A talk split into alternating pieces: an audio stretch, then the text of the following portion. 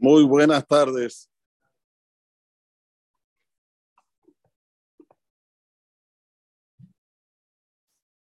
Hay un concepto que se llama Corban Pesach. La ofrenda del Pesach. Yo creo que mucha gente no está enterado de lo que quiere decir esto, ni del motivo, ni cuándo, ni cómo se hacía el Corban Pesach. ¿Qué es lo principal que debemos reflexionar cuando llega la festividad de Pesach? O sea, Pesach se llama por el Corban Pesach. No, Hashem ordenó el día 10 de Nisan, cuando todavía estaban en Egipto, antes de la última plaga, la número 10, la casaca 10, Ariel, la número 10, antes de la 10 de Makat Bejorot, Hashem hizo un tzibuy, una orden. ¿Qué dijo? Dijo, quiero que todo el pueblo de Israel agarre un corderito y se lo ate en su camita. En su camita. se le betabot, se la. Un corderito por familia, digamos así. ¿Por qué? Porque el día 14, después del atardecer, o sea, cuando el sol se comienza a inclinar para el lado oeste, van a tener que acercarlo, van a tener que sacrificarlo. ¿Por qué sacrificar un corderito? No viene a expiar un pecado que hizo el ser humano a priori. ¿Cuál es el tema de sacrificarlo? La Torah nos dice. La Torah nos cuenta que en la época, en Egipto, la idolatría era con el corderito. Cuando se dice corderito puede ser el chivo, de la familia del C, puede ser carnero, es toda de la misma familia. Le hacían a Zara. Decían que él era el que tenía las energías necesarias para qué? Para que podamos tener todo lo que necesitamos mientras vivimos en este mundo. ¿Cómo lo relacionaban la vida con el corderito? ¿Cómo? ¿Sabes cómo, Mati? El corderito, Mati Romano, el corderito se dice talé. El mes de Nisan tiene como símbolo el corderito, el talé. ¿Qué pasa? Ellos tenían el Nilos. El Nilos, ¿cuándo era que más se llenaba? que rebalsaba de agua en el mes de Nisan. ¿Por qué? Porque antes fue invierno en el Germón, en todo el Galil de Eres Israel, que están las montañas, y a partir de la primavera comienza a deshacerse los hielos, se transforma en agua, ¿y qué pasa cuando hay agua? El agua siempre busca, va desciendo, va bajando, no se queda arriba. Bajaba hasta dónde? Hasta el Nilo. Entonces el Nilo rebalsaba entonces ellos tenían como elil, como idolatría al talé, al corderito. ¿Se entendió, Luis? Obvio. Muy bien. Viene Borahola y dice al pueblo de Israel, ustedes quieren salir de, de Misraim, ¿qué tienen que hacer? Ir contra la lógica, la analogía de Egipto. Ellos idolatran al C, al corderito, ustedes van a amarrarlo en la cama, lo van a estar en sus camas y cuando van a pasar los egipcios van a decir, ¿qué están haciendo con el corderito? Y ¿sabes lo que le vamos a hacer? De aquí a cuatro días, Shejita. ¿Cómo? Van a matar a nuestro... Sí, Shejita. Y Borolam dice, no solamente que le van a hacer Shejita, sino que después de hacerle Shejita, van a agarrar de la sangre de este corderito y le van a poner sobre las dos mesuzot, los dos batentes, ¿cómo se dice aquí en español? Los marcos de la puerta, y también sobre el travesaño. Le van a poner la marca roja, roja arriba, roja al costado y roja en el otro costado.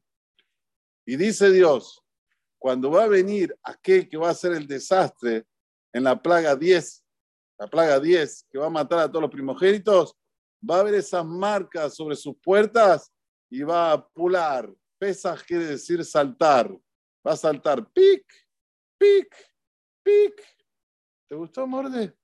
Así va a ser. Entonces, por favor, le dice Borebalam al pueblo de Israel, quiero que hagan esto el día 14, después del mediodía, cuando ya el sol se está poniendo para el lado oeste, hagan shejitá y hagan esto con la sangre. Y la carne, asadito. No se puede comer la carne cruda ni cocinada. ¿Cuál es el motivo? El asadito se siente el olor hasta bien lejos. Yo me acuerdo cuando yo llegué a la Argentina, de Brasil, después de mucho tiempo, y bajé en el aeropuerto de Ceiza, le digo a mi señora, no aguanto más del olor asado. Ustedes no se dan cuenta porque vivimos acá, pero que viene de afuera, el olor asado es impresionante, y por la calle de Belgrano ni que hablar. Hay tantos restaurantes, Baruch Hashem. Bueno, el asadito se siente bien lejos. ¿Y qué pasa si se siente bien lejos? Los egipcios van a decir, ¿qué, están haciendo estos, judíos? ¿Qué están haciendo? Están haciendo asadito. ¿Con qué? Con el corderito. ¡Uh! Se van a poner nerviosos. No tengan miedo, les dice Abraham. Yo estoy con ustedes, no les va a pasar nada, pero quiero que ellos sí se enerven, que ellos sepan lo que ustedes están haciendo. Por eso no se puede comer ni crudo ni cocinado. Y otra cosita más, dice Abraham, no se puede romper el hueso del corbán pesa. ¿Querés romper el hueso? No. ¿Por qué?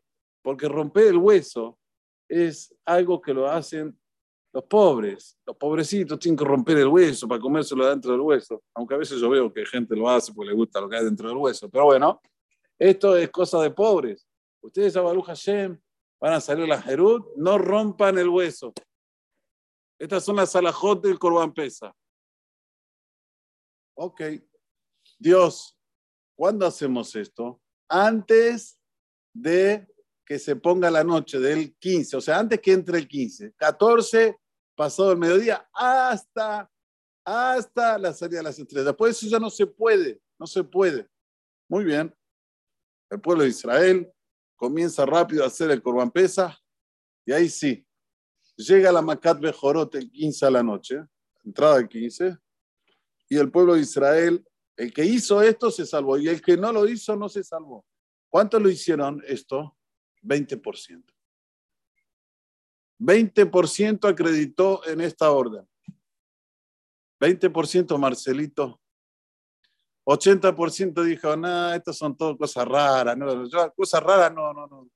No me vengan con cosas raras. Yo, todo bien, pero yo matar un corderito, no. Yo poner sangre, no esto cosa loca, no lo hicieron. ¿Qué pasó? No solamente que murieron los primogénitos, sino también se quedaron en Egipto. Israel, Un quinto salió el pueblo de Israel de la tierra de Egipto. ¿Por qué lo cuento esto? Porque lo mismo va a pasar cuando venga el Mashiach.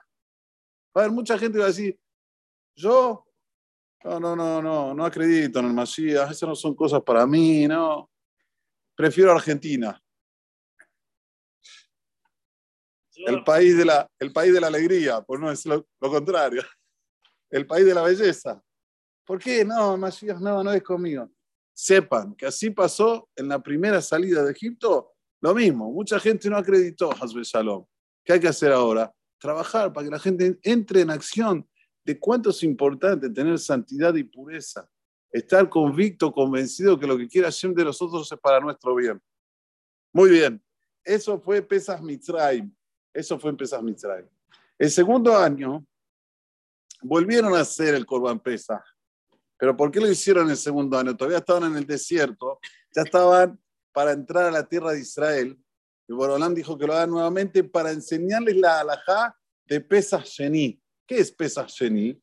Aquel que estaba en la primera fecha y no pudo hacer el Corban Pesach porque estaba impuro o estaba en un lugar muy lejano al Beta Migdash. Entonces Dios le dice, tenés una segunda opción, segunda oportunidad, que es el Yud Dalet Beiyar, el 14 de Iyar, 14 de Nisan en la primera, 14 de Iyar en la segunda. Y es lo mismo Dinim, para eso se hizo el segundo año del desierto el Corban Pesa. O sea, Corban Pesa lo tenemos en Perashat Shemot y lo, también lo tenemos en Bamidbar.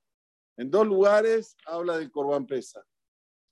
Después, desde ahí hasta que entraron a Israel, no hicieron el Corban Pesa, porque los espías fueron hasta la tierra de Israel, volvieron, no hablaron bien de la tierra de Israel, para hasta ahora la estamos pagando, ¿eh? la sonará, la sonará.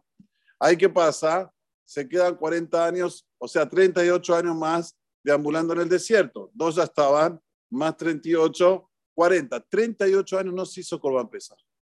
¿Cuándo se volvió a hacer el Corban Pesa? En la época de Yoshua Binun. La época de Yoshua Binun se restablece el Corban Pesa. Que se hicieron todos los del Berit Milá, porque no se puede. Arelo y Saben, Corban Pesa no podía comer una persona que no tenía Berit Milá. No podía comer un Goy. Un Goy no podía comer pesa. Pues ese es uno de los motivos que nos invita a Goim al ser de pesa. Bueno, entonces hicieron todos Berit Milá y se renovó esto del Corban Pesa. O sea, hay pesas Mitzrayim, por un lado, y pesas Dorot, por el otro. El pesas para todas las generaciones. ¿Cómo se comía este Corban? Asadito ya dijimos, pero se comía con la masá y el maror. Sándwich. Qué rico sándwich, imagínate. Masá que no engorda.